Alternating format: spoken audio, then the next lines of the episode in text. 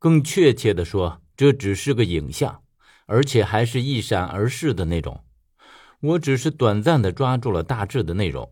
这个画面的出现，让我浑身情不自禁的打了一个冷战。至于为什么，我们先来说说这个影像的内容。画面里肯定是有我的，除此之外还有鱼。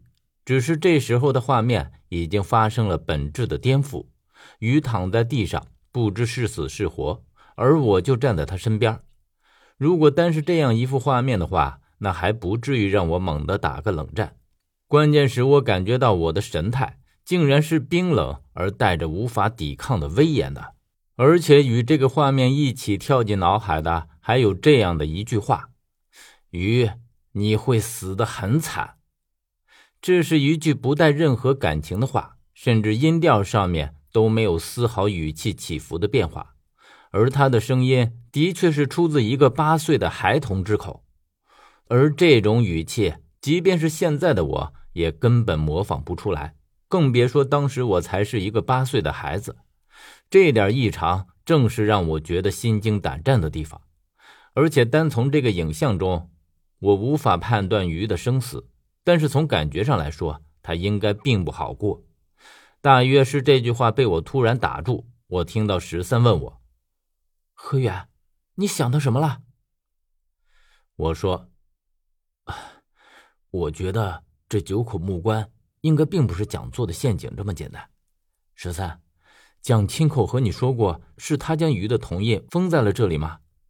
十三摇了摇头，然后很然后很疑惑的看着我问道：“师傅从来都没有和我说过这九口木棺的来历，他只是说过这里是你不能来的地方。在我的追问之下，他才说了一些，但都是无关紧要的东西。你也知道师傅的脾气，他是不可能对我说出这么重要的秘密来的。”这点十三倒是没说错，蒋不可能是一个能对旁人推心置腹的人，能说出这些也足以看出他对十三的优待和看重。接着十三又问我：“你是想到了什么吗？”我觉得这件事对十三也没有什么可隐瞒的。我觉得这九口木棺的存在和我有关。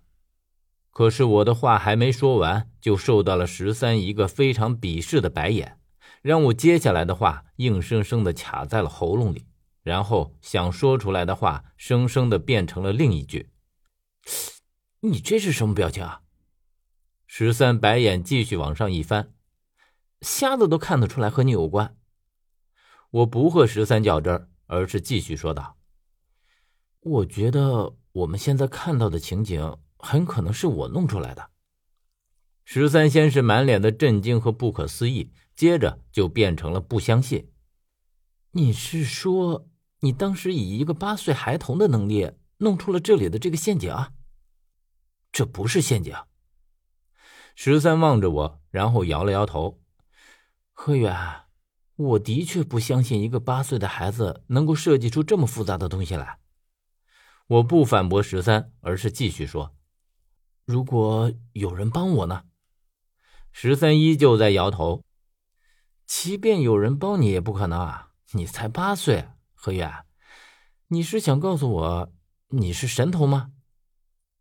而且在说服十三的这个过程中，我竟然发现我的思路越来越清晰。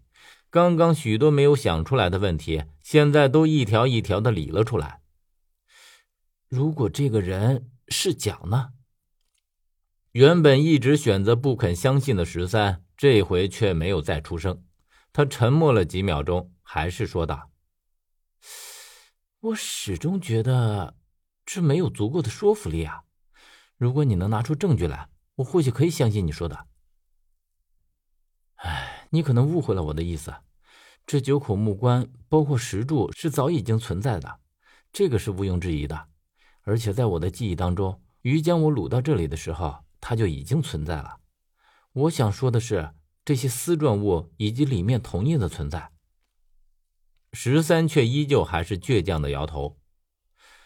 我还是不敢相信，这是一个八岁的孩子就能够做出来或者能够想出来的。